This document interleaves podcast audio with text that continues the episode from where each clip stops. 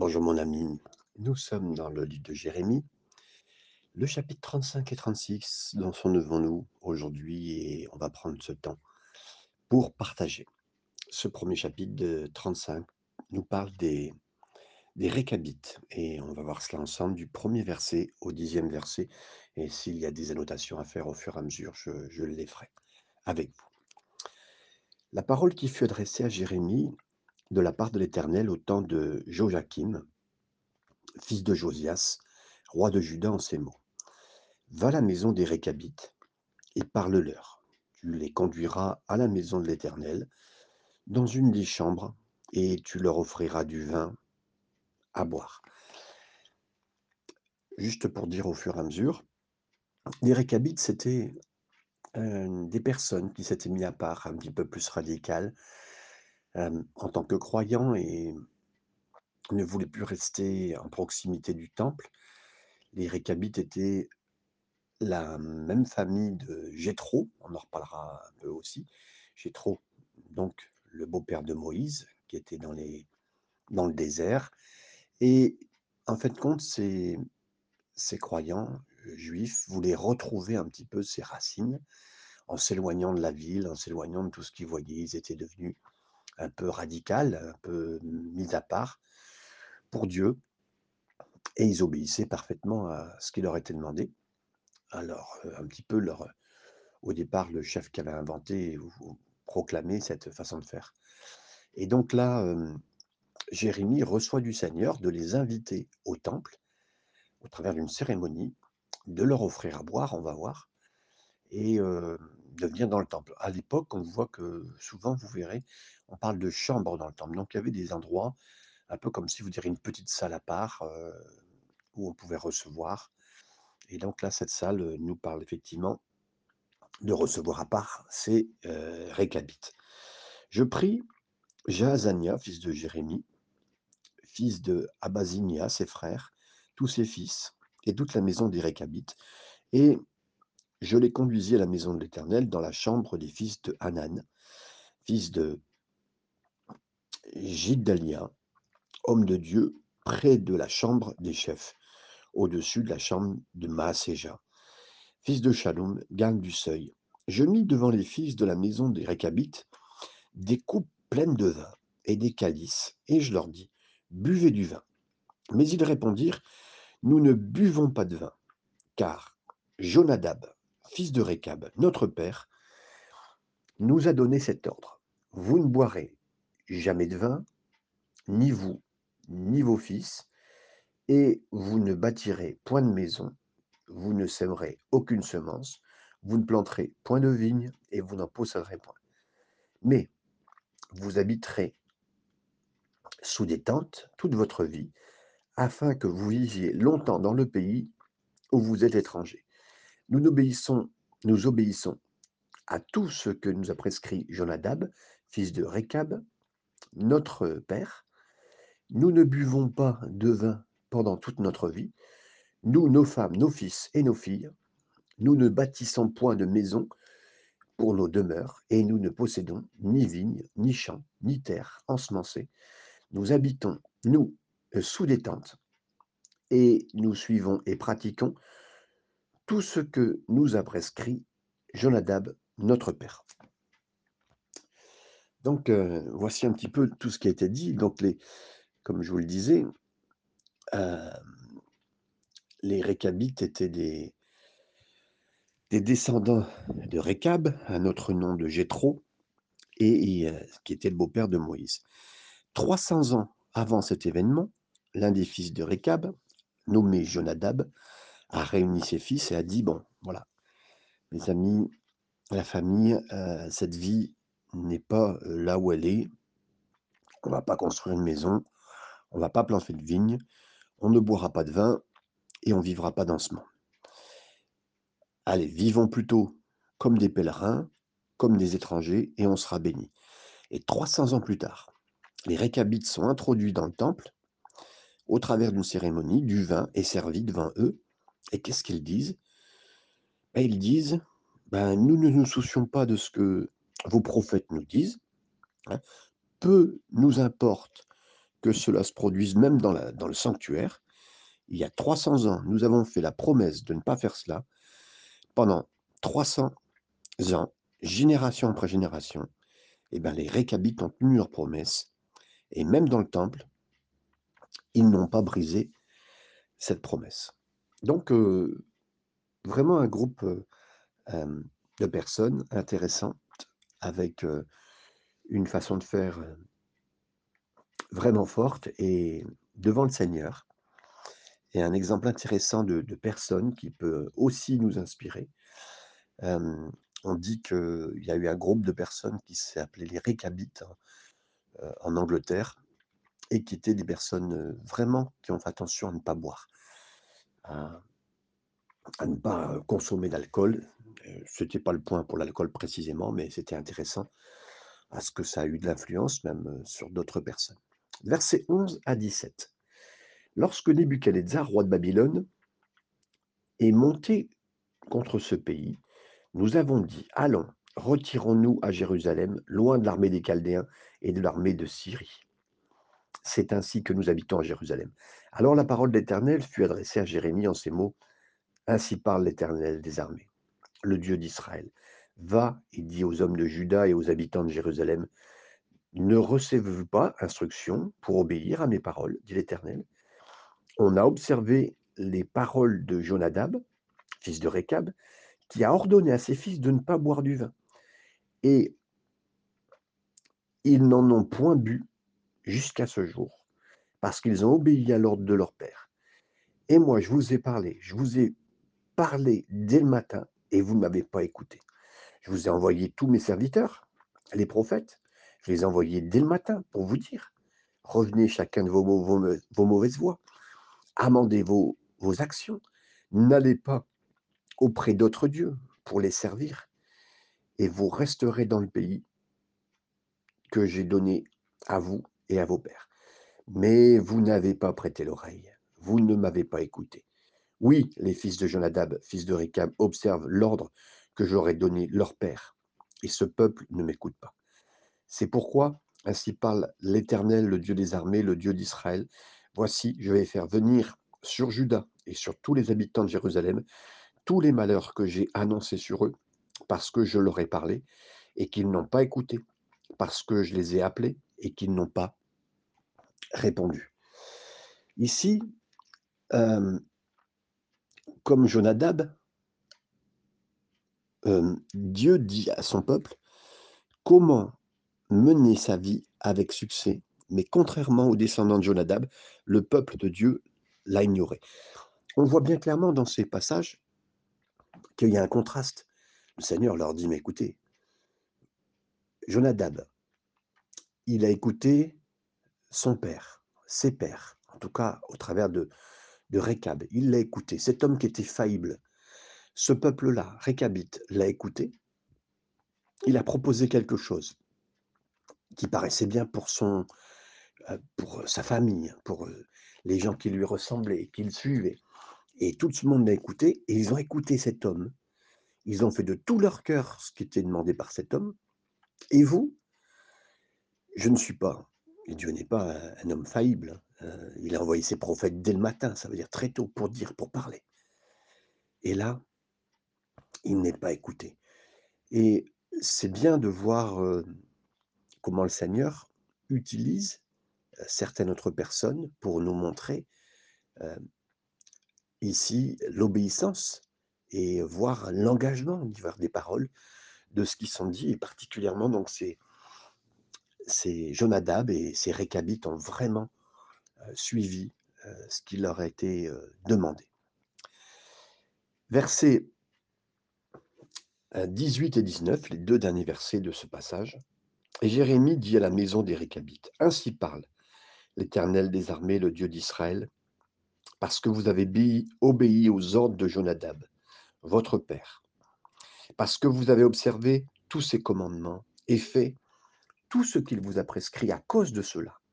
Ainsi parle l'Éternel des armées de, Dieu d'Israël, Jonadab, fils de Récab, ne manquera jamais de descendants qui se tiennent en ma présence.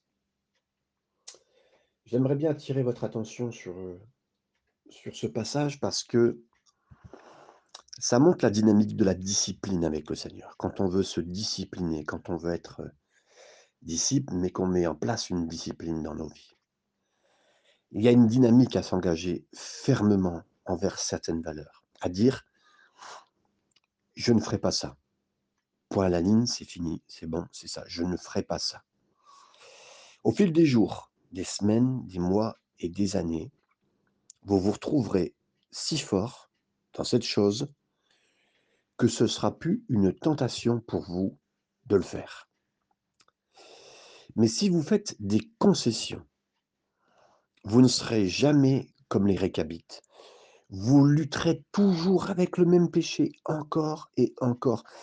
Quel que soit le domaine de la tentation, mes amis, c'est même pas de savoir si c'est une forte tentation ou une petite, non. Ou savoir si c'est un sujet important ou pas, non. Celui qui se tient devant le Seigneur dans la victoire, c'est celui qui dit non. Mais ouvrez un peu, peu à peu, la porte et les choses commencent à s'effondrer.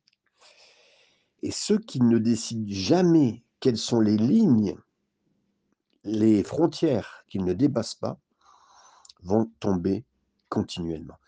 Je ne parle pas ici de légalisme, mes amis, de, ah, de pharisianisme, de choses de dire à certaines personnes. Non, on parle de choses personnelles, on cherche de personnel.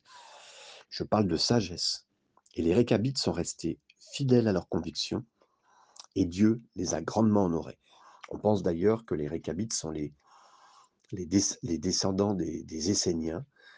Et on pense que Jean le Baptiste a été essénien, ça veut dire, euh, si vous vous rappelez bien, pour ceux qui ont étudié euh, certains chapitres avec moi, ensemble, que nous avons étudié ces chapitres ensemble, euh, les Esséniens étaient les premiers qui ont mis en vigueur le baptême en place pour penser qu'il fallait se laver une fois par jour dans, un, dans de l'eau se, baptiser. Hein. Et plus tard, ben, quand Jésus est venu, entre guillemets, que Jean le Baptiste est venu, et que le baptême de Jésus a été fait, qu'on a commencé à baptiser seulement, alors là, les récabites ont été touchés, ils ont été les premiers, certains pensent, touchés dans le processus du royaume de Dieu au travers de la venue de Jésus. Et donc, ce qui est dit là est vrai. Ils n'ont pas manqué d'avoir des descendants. Ça voulait dire une façon concrète de dire qu'ils seront toujours devant le Seigneur. Et oui, mes amis, quand on met en place cette discipline dans nos cœurs, de dire je ne passerai pas ça, je ne ferai pas cela, on met en place des choses sur lesquelles on ne se risque pas. Et on n'ouvre pas la porte, mes amis, mais aucune tentation ne pourra euh, être amenée contre nous. Et par la grâce du Seigneur, on tiendra. Continuons ensemble avec le chapitre 36, les quatre premiers versets. La quatrième année du, de Joachim, fils de Josias, roi de Juda, cette parole fut adressée à Jérémie de la part d'Éternel en ces mots. Prends un livre et tu y écriras toutes les paroles que je t'ai dites sur Israël et sur Juda et sur toutes les nations, depuis le jour où je t'ai parlé au temps de Josias jusqu'à ce jour. Quand la maison de Juda entendra tout le mal que je pense lui faire, peut-être reviendront-ils chacun de leur mauvaise voie alors je pardonnerai leur, iniquité et leur péché. Jérémie appela Baruch, fils de Nérija, et Baruch écrivit dans le livre, sous la dictée de Jérémie, toutes les paroles que l'Éternel avait dites à Jérémie.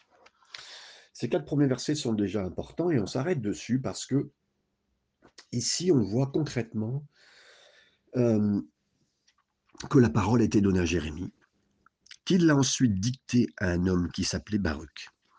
En cela, on voit, on voit vraiment l'illustration de ce qu'est l'inspiration de la parole de Dieu.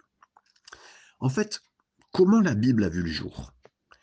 La parole du Seigneur a été révélée à Jérémie. Jérémie, à son tour, l'a apportée à Baruch, qui a en fait écrit ces mots sur un parchemin. Et là, c'est une belle image, mais d'une importance capitale sur la façon dont l'inspiration fonctionne, l'inspiration biblique, divine. Que ce soit Jérémie ou Jean qui écrit pour l'Apocalypse ou les autres lettres qu'il a écrites, que ce soit Pierre avec ses épîtres, que ce soit Paul avec toutes ses lettres qu'il a écrites. La parole du Seigneur a été révélée à des hommes et à ces hommes.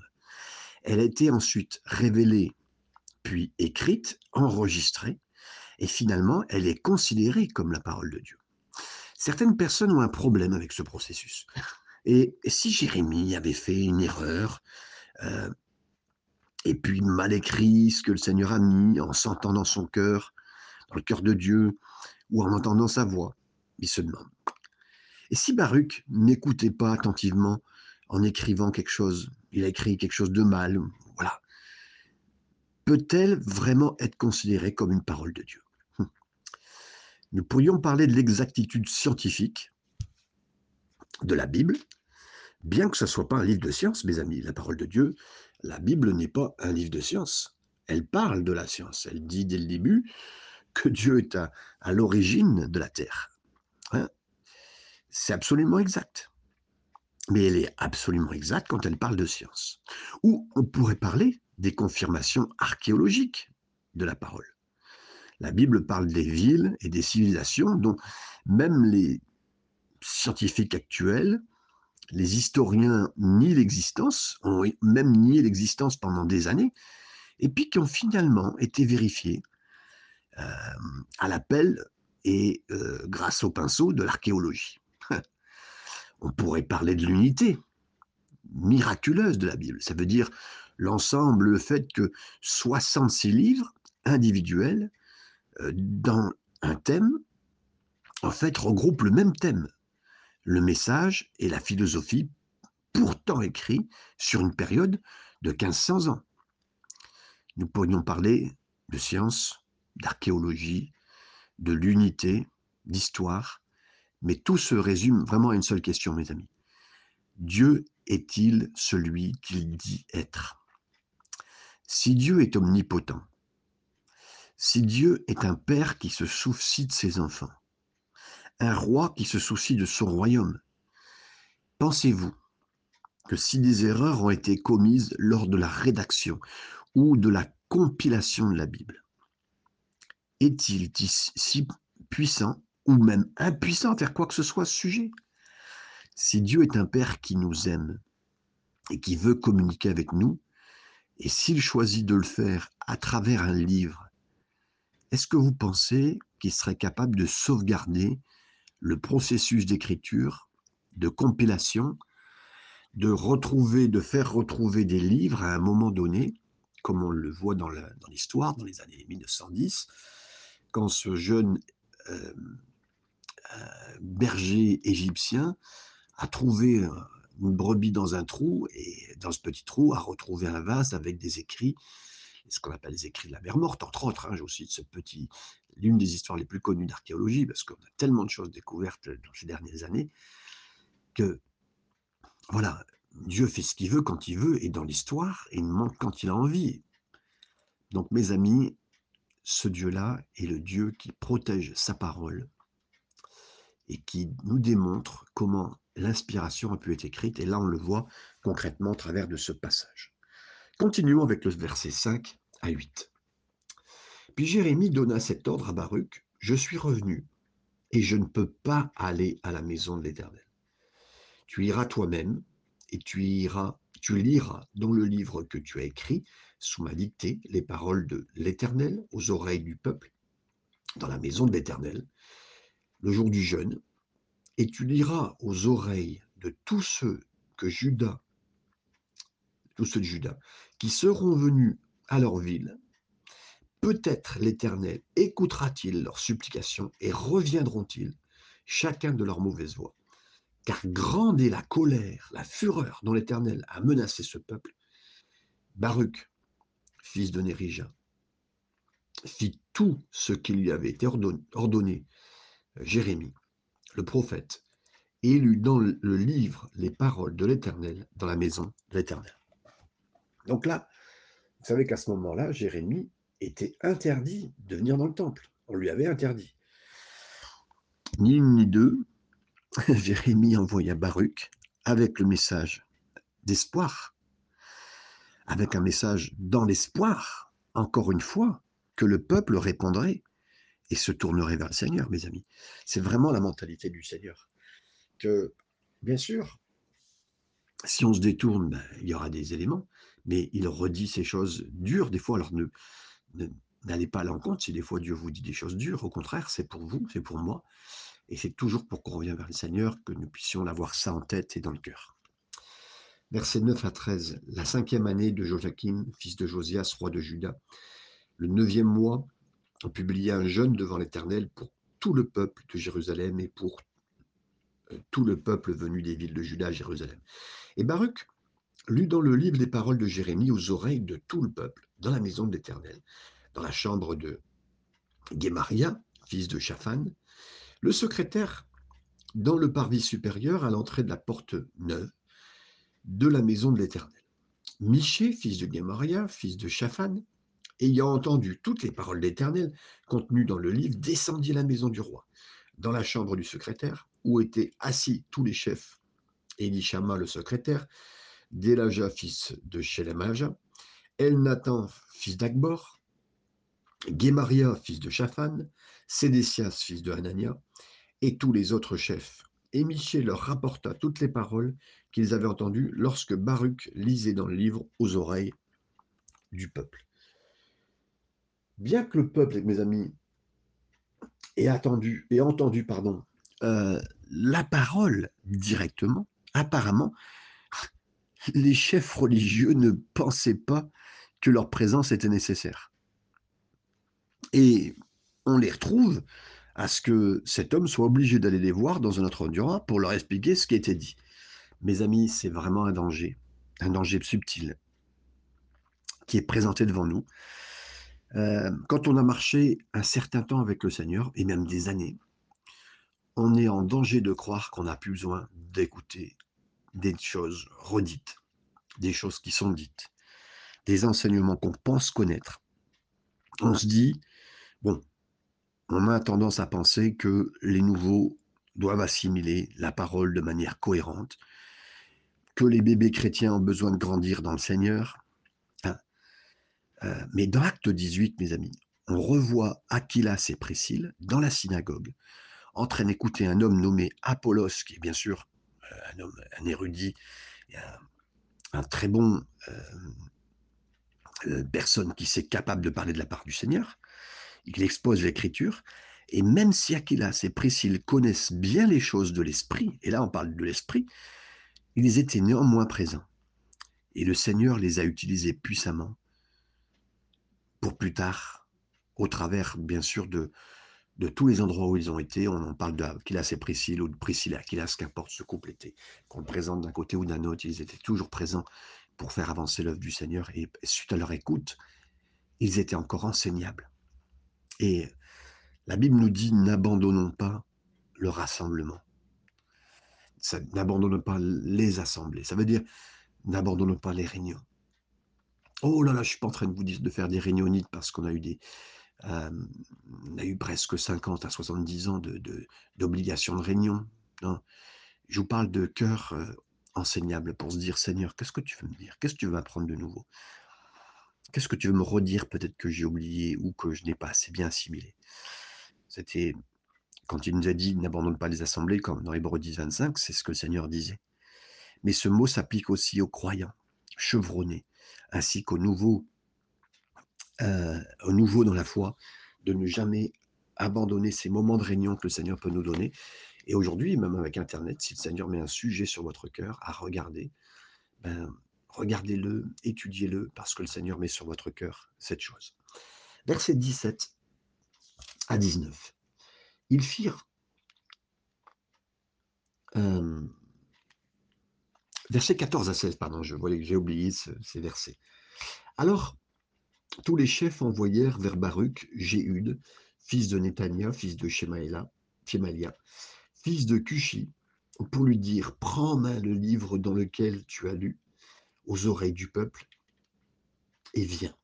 Baruch, fils de Nerija, prit en main le livre et se rendit auprès d'eux. Ils lui dirent Assieds-toi et lis-le à nos oreilles. Et Baruch lut à leurs Lorsqu'ils eurent entendu toutes les paroles, ils se regardèrent avec effroi. les uns les autres. Et il dira Baruch, nous rapporterons au roi toutes ces paroles. Donc là, ces fameux qui connaissaient bien, ces fameux hommes qui connaissaient très bien la parole de Dieu, euh, ont envoyé Baruch leur lire la parole du Seigneur à eux, mais quand ils ont entendu la parole, ils ont été effrayés. Continuons à lire versets 17 à 19. Ils firent encore à Baruch cette question. Dis-nous comment tu as écrit toutes ces paroles sous la salité. Baruch leur répondit, Il m'a dicté de sa bouche toutes ces paroles, et je les ai écrites dans ce livre avec de l'encre.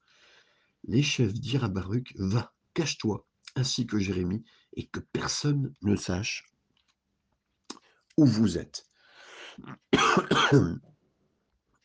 Sachant que euh, Joachim voudrait faire répondre de ses prophéties aussi bien Baruch qu'à Jérémie, hein, et qui réagirait fort à ces prophéties, des prophéties de destruction et de délestation, ces, ces hommes ont conseillé à Jérémie et à Baruch de se cacher pour leur propre sécurité.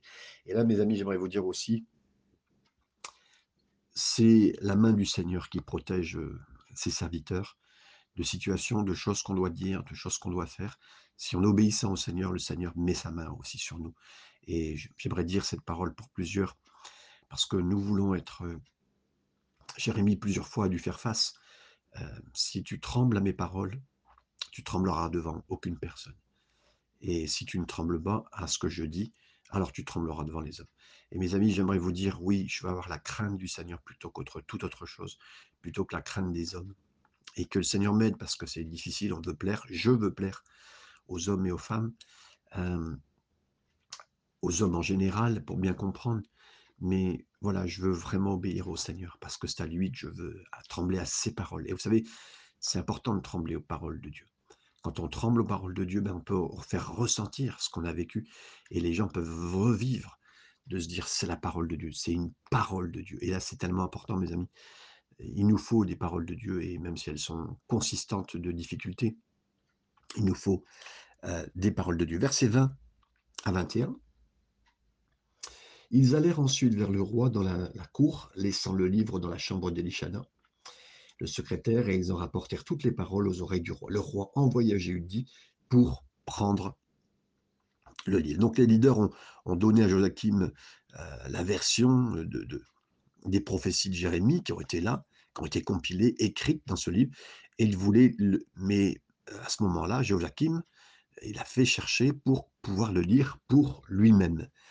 Verset, la suite du verset 21 à 23, Jéhudi le prit dans la chambre d'Elishana, le secrétaire, et il le lut aux oreilles du roi et aux oreilles de tous les chefs qui étaient auprès du roi. Le roi était assis dans la maison d'hiver, c'était au neuvième mois, et un brasier, un brasero, était allumé devant lui. Lorsque Jéhudi eut lu trois ou quatre feuilles, le roi coupa le livre avec le canif du secrétaire et il le jeta dans le feu du brasier où il fut entièrement consumé.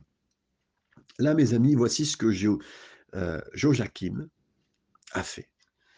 Quand il a entendu les puissantes prophéties réécrites pour eux, pour enfin continuer à les amener de cœur à revenir vers le Seigneur, il a sorti le couteau d'un de ses secrétaires, il a commencé à découper le rouleau et de les jeter.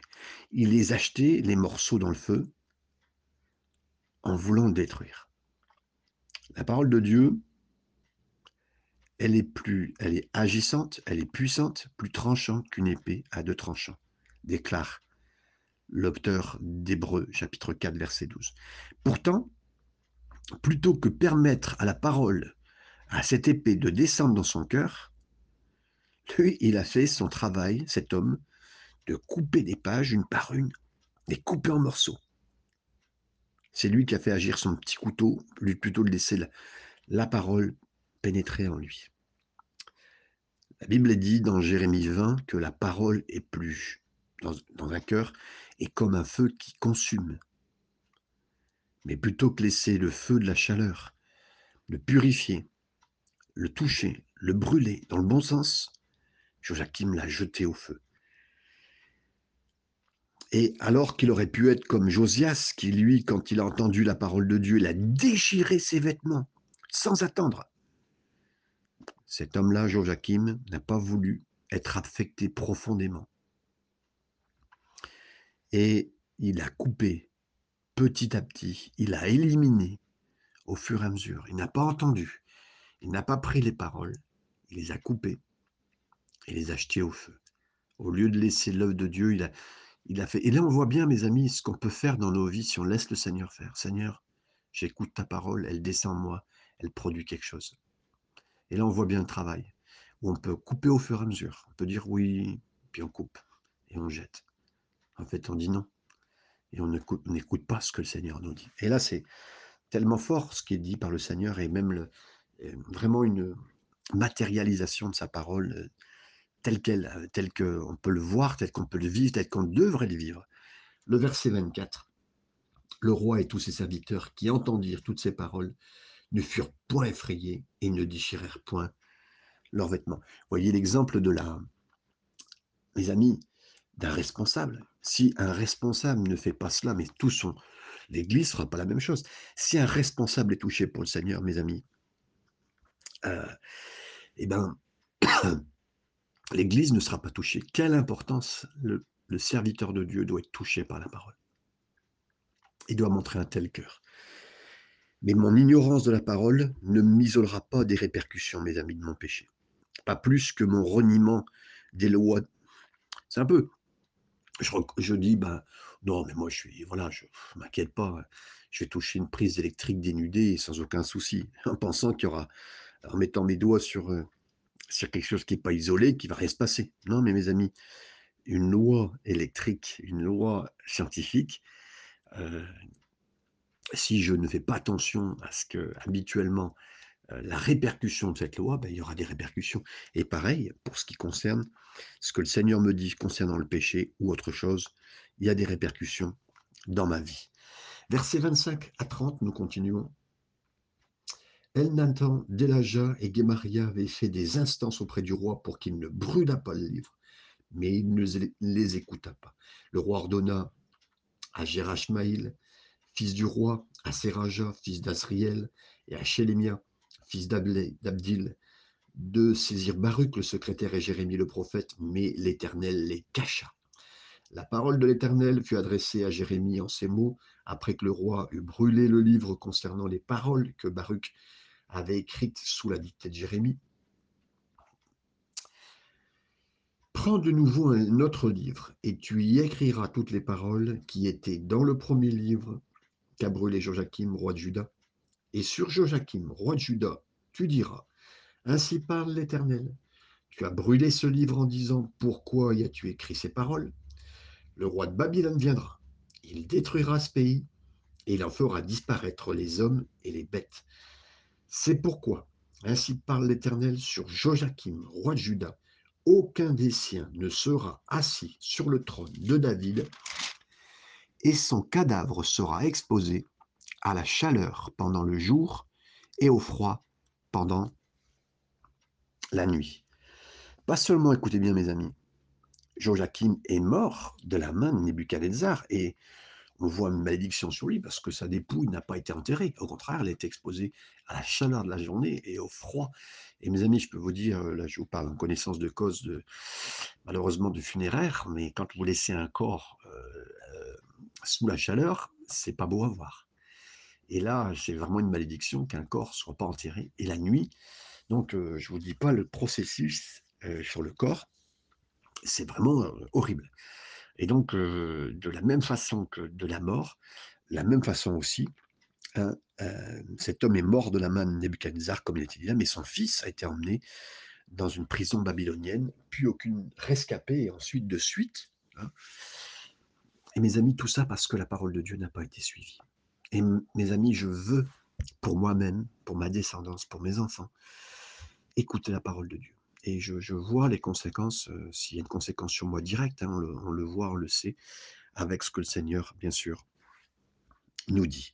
Versets 31 et 32, ce sera les deux derniers versets euh, de ce chapitre, et je fais vite, bien sûr, dans, dans ce passage. Je le châtirai, lui, sa postérité et ses serviteurs à cause de leur, leur iniquité, et je ferai venir sur eux sur les habitants de Jérusalem et sur les hommes de Juda tous les malheurs dont je les ai menacés sans qu'il ait voulu m'écouter. Jérémie prit un autre livre et le donna à Baruch, fils de Nérija le secrétaire. Baruch qui écrivit sous la dictée Jérémie toutes les paroles du livre qu'avait brûlé le feu Joachim, roi de Juda. Beaucoup d'autres paroles semblables y furent encore ajoutées. Et oui, mes amis, je finis en disant que oui, la parole du Seigneur ne revient jamais à lui sans avoir produit son effet, a déclaré le Seigneur dans Ésaïe 55, 11. Et même si la ciel et la terre passent, mes paroles ne passeront pas, a déclaré Jésus dans Matthieu 24, 35. Par conséquent, même le petit couteau de Joachim était peu menaçant par rapport à l'épée de la parole éternelle de Dieu. Que Dieu bénisse dans cette journée. Amen et Amen.